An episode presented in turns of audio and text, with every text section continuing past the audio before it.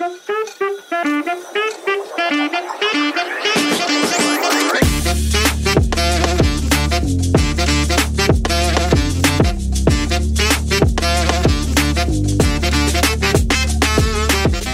家好，欢迎回到重新健身。那我是主持人 Rod。那相信大家很少跟过去的自己可能产生对话过，因为呃，我这个跟自己过去对话的这个主题，其实我一直很想要去试试看的地方。那因为我觉得我们的很多现在的一个状态，不管是生涯或者是你现在的心理状态，其实都是从过去给形塑出来的。所以我想说。跟过去的自己去做一些聊天，我觉得或许对大家会有一些启发的作用。那我想说，就以我自己来当一个实验，吧这个我自己跟过去的自己完完整的对话给录音下来，然后让大家去思考，那也让我自己去沉淀一下，呃，有没有一些内心深处的想法跟情绪是被过去所影响的，然后透过这种方法跟自己做一个嗯解开的一个概念。OK，因为毕竟过去虽然是说可能会有一些很蠢的想法，但同时也有一些想法是可能我们现在自己需要的，但是已经在这个茫茫的记忆里面被你忘记了。好，那等一下我会进行的方式是一开始我会由现在的角度，现在的我去问过去的我，然后问完这些问题之后呢，我会再变得是从过去的我自己再问现在的我自己，然后。我们做一个这样子有意义的一个对话，OK，好，那现在我们先进入到第一个环节，就是从现在的我来问一下过去自己是怎么想的，OK，好，开始。那我想问的第一个问题是，呃，你自己在之前考学测，因为我们都会考学测嘛，之前在高中升大学的时候，那你自己那时候考学测的时候，当下遇到的心境是什么？然后你做了一些什么事情？好，那过去的我现在开始回答。OK，那我那时候考学测，我记得，因为我是读长隆中学，然后我的成绩其实，呃，严格来讲不算好。在那间学校的话，我们有分自由班跟普通班。那我一直以来的话都是在普通班。OK，我记得好像那时候有普通班可以转自由班的一个。门槛吗？好像是班排前几就可以转，但是我在高中那整整三年，在我记得在班上是没有取得到那个资格过，对，所以在高三要考大学的时候，严格上来讲的话，我是非常呃成绩算还好的，只是有一点我必须讲，就是我那时候真的非常的认真。那至于我那时候为什么会这么认真的去读书的话，我想一下，应该是嗯啊。我那时候其实有一个憧憬，嗯，就是也读到一个比别人好的一个大学，对，不知道为什么那时候好像读一个比别人好的大学对我来讲是很重要的事情。我觉得是我那时候开始有一点想要证明自己比较厉害的感觉了。对我那时候应该是出自一个比较心态，想要去战胜身边的人，比身边的人过得未来过得更好的这种感觉。那我还记得是那时候，呃，因为我那时候有跟我爸说要维四牌机车，那他说只要你的成绩到一定的等级的话，我们就让你去买韦斯牌机车。那我记得那时候我有跟他讲说，好像是学车要考到五十分以上，那总分是七十五，然后你就可以买到韦斯牌机车。那那时候我是觉得说，嗯，哇，有一台韦斯牌机车，每天骑的整个。人生整个心情就会变得非常的不一样，所以那时候就很期待的要去掌握这个维斯牌机车。所以我记得那时候很拼的原因是两种，一个是我要证明自己比别人厉害，对我不管我是用什么手段的，但是我就是要证明我自己是比别人厉害的，甚至可能是比身边的所有人厉害。所以我那时候记得很厉害的是，全班都在吵，下课的时候我一个人坐在那边，死命的去读。我的历史课本，为了要让我的成绩变好，然后大家上在上英文课的时候，我就是偏不要上英文课，偏没有在跟你管单字，你在背单字，我就在写刷刷试题，一心就是想着学车那天，我觉得要比别人厉害，所以那时候我的心境好像是这样子。那一直很努力的结果是在学车当那时候考完，好像我记得成绩也是没有到不如我预期，只是也没有到特别的好，好像是在五十一分。然后那时候就考上了联合大学、跟逢甲大学，还有一些私立的大学这样子。那我那时候为什么会选择去读联合大学？我觉得是因为我那时候觉得啊，别人都读私立的，我就要读国立的。然后我是觉得说，好像那时候读国立就是好像比较，我觉得比较屌的感觉。我我我那时候觉得，那实际上我那时候这么拼命，有几个问题，我觉得。心理状态的确也是出了一个蛮大的问题，因为那时候很在意别人的眼光，很很很喜欢跟人家比较，然后把自己压迫到身体状况出了一个严很严重的问题。如果是现在的我，就会告诉过去的我不要那么拼命。其实你再过两年也休学了，对。但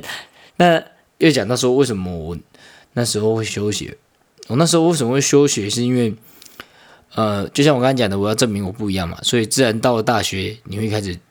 比不是鄙视，你会觉得你会开始想要呃做一些好像比自比同年龄层厉害的东西，所以我参加那时候一个社团叫做商管社，正常人都是参加吉他社、篮球社，那我说那时候参加商管社，我就是为了要让自己变得不一样，比周遭的人都厉害，所以我那时候参加那个社团，然后。开始阅读大量的一些商管书籍，然后就接触到马云那些企业家讲的话。那有些书籍心灵鸡汤，知道他会鼓励你创业啊、休学啊，什么贾斯贾博士都休学之类的等等这种这种这种东西。那我那时候看了很多，然后我开始就是被被被心灵鸡汤到一个不行，你知道吗？开始在看一些企业家讲话，然后我就开始模拟一个商业计划。那时候有一本书叫做《获利时代》，OK，那我就开始研读。那那本书内容全部化为一个实作的概念，开始计划自己的商业计划。那那时候记得我那时候好像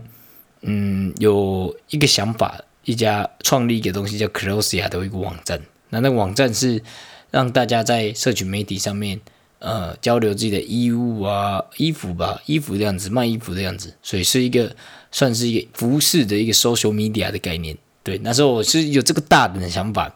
那我那时候就是充满野心。OK，然后觉得哇，这些人都在读那没意义的。等我几年后，我记得我那时候就一直在想，我几年后就会功成名就啊，大家企业家就来访我访问我啊，大家就访问我怎么做到的这些。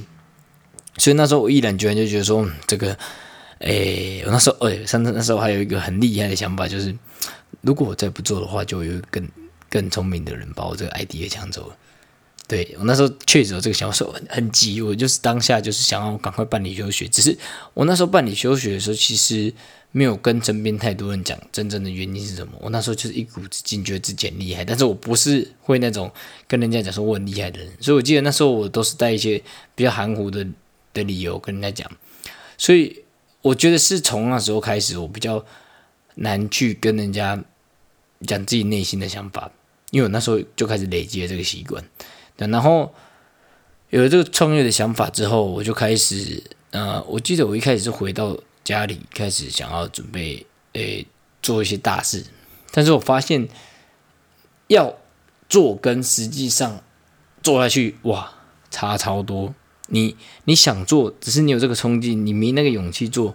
我觉得会会那个应该说，这中间其实是掺杂很大的一个 gap。就是你想做，跟你做下去是是差很远的，所以我那时候就是第一次冲击到完全不敢做的那种那种感觉，就是我有这个想法，但是完全不敢碰。所以我记得那时候我就是一拖再拖，然后每天好像用很多呃 The Economics 的那种财经的新闻，每天看一本商业周刊，去图书馆读商管的书籍，反正我就是尽可能的把我的 schedule 排满，让自己感觉自己是在做比别人还厉害的事情。对，所以我那时候应该是有自带一股傲气吧，我猜啦。而且我那时候完全没有办法在当下专，就是没有办法专注在当下。我一直在想着未来我要怎样，未来我连吃饭我都在想说，未来我这个商业计划要怎样怎样怎样怎样怎样执行。然后未来我要开什么车，未来我坐我骑机车都在想着未来要开什么车。所以，对，那是一个蛮大的一个 mindset 的转转变，跟我之前高中的时候，因为高中我就是也没什么志向，对啊。那后来这个创业的想法开始慢慢的消退，是因为要当兵的吧？我记得，那我记得我当兵完到中间的时候，开始好像有一点点社会化，会有一点发现，诶，原来我这个想法其实是很不切实际的时候，我开始找一个销售的工作做。那至于为什么会那时候会要做销售，我那时候都是跟别人讲说，因为我觉得我要学一个 skill，去让我自己可以在未来用到，未来我要创业我要用到。那是对外的想法讲法，而且好像那时候也是蛮接近自己内心的想法，就是说，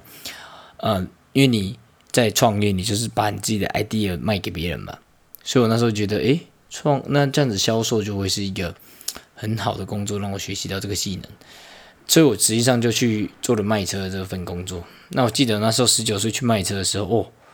非常就是大家看到你就哇，你十九岁，所以就会把你当一个菜鸟的感觉来看，所以。那时候其实我可能大大小小遇遇到一些比较言语的嘲讽吧，但我那时候好像也没有当真，因为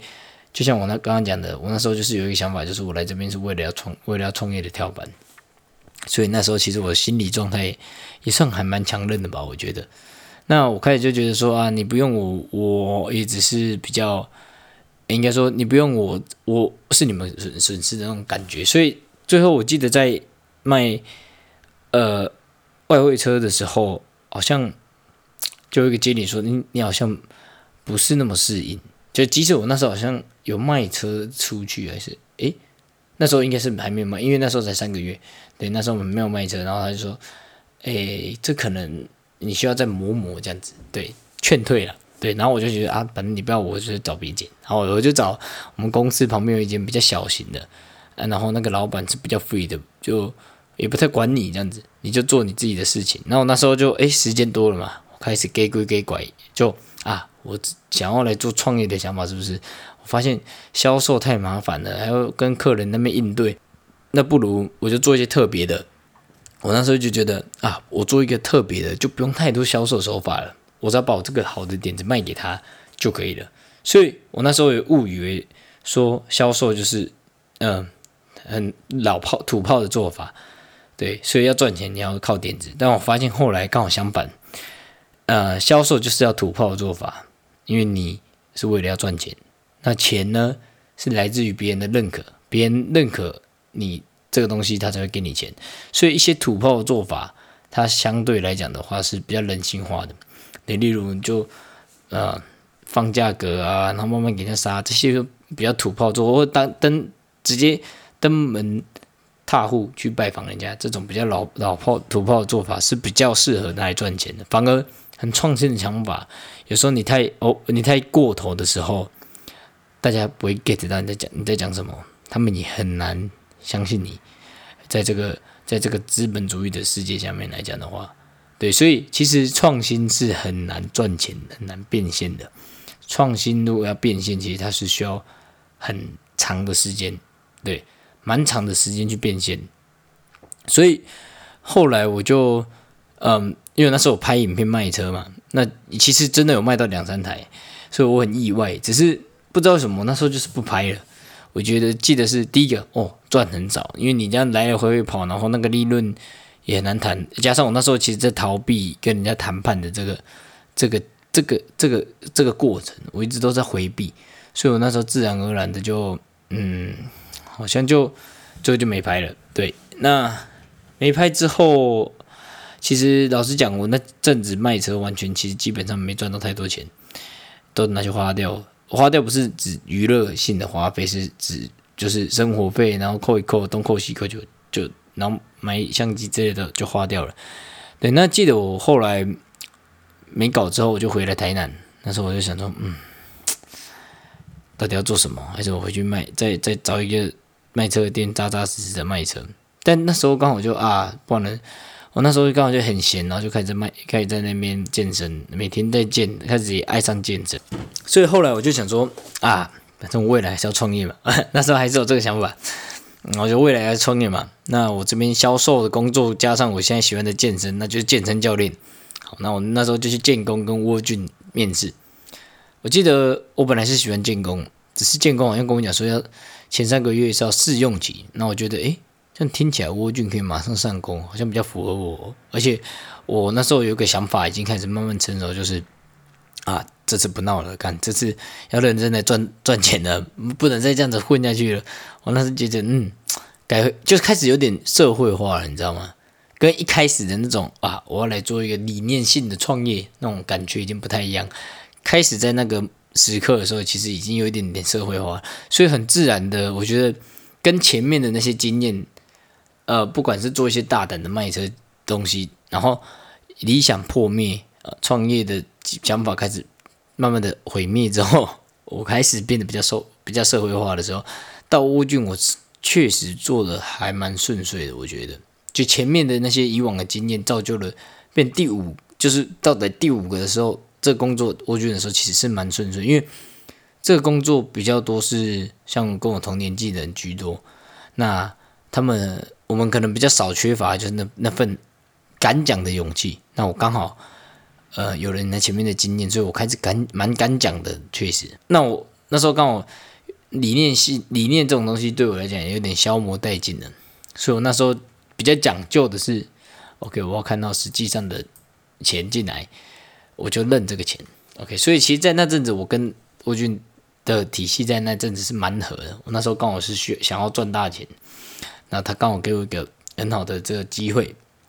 ，OK。那在沃俊其实做了大概一年，我在也也也体验到很多东西，包括赚钱这件事情，还有。教课这件事情，教课这件事情让我体体悟蛮深的，是因为我本身是蛮有责任感的人。如果一个学生找我的话，我一定想要把它变得更好。虽然说体制没有办法一百趴容许你这样做，毕竟你还是要业绩，所以我尽可能的在其中取到平衡。那所以这个大概是我这一年来的经验，在我觉其实跟前面来比的话，似乎就没有那么那么多故事了，因为。到这里的时候，我已经开始从一个很有理想、天天的年年轻人，到一个比较社会化的人了。OK，那所以后来，那为什么我俊还是会离职？我觉得是跟我自己的道道德观、那个价值观有落差就因为必须要一直卖课嘛。那我这个人就是责任感比较偏偏重，对我很在在在乎我自己卖出去的东西。是自己相不相信的，那后期是可能有点脱轨了，所以后来就选择离职。所以其实我不是想好接下来，严格来讲，我不是想好接下来要干嘛，而是我先知道我不要这个。对，所以我我我的概念是这样子，我那时我的想法其实不是我想到未来要做什么了，我才决定离开。因为我觉得，当你在一个地方陷入了太久。即使你知道你不要他了，但是你还是陷在那里的时候，你是很难思考未来的可能性的。那当然，讲坦白的，我现在也还在思考未来的可能性，我也还在这个途中摸索当中。对，所以这个大概是我现在的我会问过去的这些东西。对，那我觉得你出来这些想法之后，呃，我可以大概知道说，现在的我为什么会有一些比较特别的行为，或者是特别的想法。可能原来是我当初，嗯，一连串的一些事件拼凑出来的。所以讲到这边跟自己对话，我稍微小小小小的讲一点心得，就是，哎，真的透过跟自己过去的对话，你真的会想到蛮多东西的。因为我从来之前没想过说，为什么我会有这么，就是为什么？因为我之前一直在想说，为什么好像没有办法经历到以往那种热情洋溢的感觉。那那那今天这样子一跟自己对话完，就发现哦，原来只是我现在的阶段刚好没有这个元素而已。但是我自己现在的阶段有蛮多元素是我之前没有的。例如说，我现在好像比较可以融入现在当下发生的事情，因为我之前是很不 care 当下发生什么事情，我只在乎未来的东西。所以现在我们把对话稍微转移一下，我们要从过去的自己来问一下现在的自己会问什么问题。好，那。现在的问题哦，我第一个会想问说，为什么你以前做做事那么有愿景，但为什么现在好像慢慢的减少这一块了？好，那我先回答一下，我觉得之前做事有愿景非常好，这点不可否认，因为你有一个 vision，你会很知道说自己要怎么 step by step 的把它完成，而且你会有点你有点被推动的感觉。但现在我似乎好像就是比较，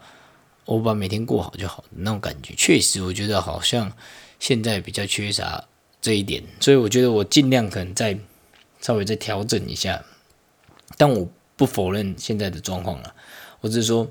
诶，好像我可以开始慢慢刻画一些我们所谓的愿景的部分，让我驱使自己有更多的动力在这上面。对，所以。嗯，像我现在好像做做事就是啊，反正看明天怎样就怎样的这种感觉，确实是比较没有动力。对，因为如果我们可以有一个愿景在健身上面，我想练成怎么模样的话，你会比较有动力做做这件事情。你做完的好像成就感来源真的会比较多一点哦。嗯，我觉得这边可以思考一下。那第二点是，我想要问自己一下，就是说，嗯。现在的我自己好像常常在讲，呃，活在当下的好处，或者是说自己比较活在当下等等。但请问一下，这样子真的有比较好吗？嗯，这个问题好不好？我觉得好像也没有好不好可以可以形容啊。但是我觉得比较平静一点。但是说真的，就像我刚才讲的，有时候你会感觉不到动力。你找不到做事情的动力来源，所以这只能说，从我刚刚讲的那那问过去的那些桥段，我发现说有有一个有一个想法，就是嗯，你的当下是由过去所构造出来的，而你当下的情绪跟感受也也是由过去所形塑出来的，所以我当下觉得比较空虚，是因为我之前有热情洋溢过。所以，呃，有时候很你很很表面的跟过去自己的比较，好像会造似乎会造成一些心理的压力。例如说，你会哎，过去我比较活泼，怎么现在变这样子？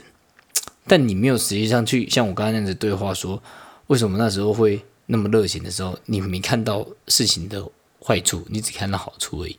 像我这样子理出来，我就知道说，其实我那时候哎热情洋溢的时候，你也是遭受到很多打击的，好不好？我那时候光要去拍个影片，找人家卖卖卖车的时候，我靠，被拒绝到几千折的，对啊，然后还当面被放鸟的也有，被洗脸的也有，都都有。所以，呃，我觉得没有这这题回到刚刚讲的有没有比较好？我在当下有没有比较好？我觉得没有所谓的好坏，只是你的当下的处境不一样而已。所以我觉得过去跟现在没办法做比较，但是你如果理出来，像我这样子把它理出来的话，你会很清楚知道这这个道理。而我也推荐各位这样子做，因为我觉得今天我这样子把自己的过去给串在一起的时候，我发现我理出了很多细节是我已经忘记了，而且内心深处有一些情绪是被被藏在过去里面的。对，像我现在的自己，我会。一定会有迷茫的时候，一定会像我现在会很怕去做一些比较可能跳痛的事情。但是你看过去自己的勇气在那边，代表说你过去其实是做得到的。你知道，你只要找回过去为什么可以做到的样子，你就可以决定说你要不要照过去的方法做，还是你可以结合过去怎样的想法去做。像，嗯，我我如果想要去做一件事情，像像我现在就会开始考虑说。OK，等等，我要来大概描述一下二零二三年的愿景是什么了。因为我上我刚上一集是讲目标嘛，那实际上愿景是什么？这个愿景是要给我一个画面嘛，那我才有办法去驱使这个东西。因为我发现我现在其实做事有时候没办法提起那个劲，对，所以今天的整个对话，我自己学到的东西是比较关于我自己的。那我我我觉得这个方法很推荐大家。那大家可以去试试看，透过今天这样子的对话内容，你可以去试试看，说你有没有办法把过去的自己问一些问题下来，让自己去思考，让自己去沉淀下来，然后找出自己心里面的一些嗯比较被忘记的地方，然后再把它重拼起来，让你可以找到一个更多的想法。OK，好，那今天就是我自己要跟大家分享的，就是我把。我自己跟自己对话，用侧录的方式把它录下来。那如果你喜欢这集影音的话，你也可以帮我订阅我的这个频道。那你可以看到更多及时的一些更新，还有一些作品。那今天的节目就到这边，希望自己可以给你有一点点启发。我们下次见，拜拜。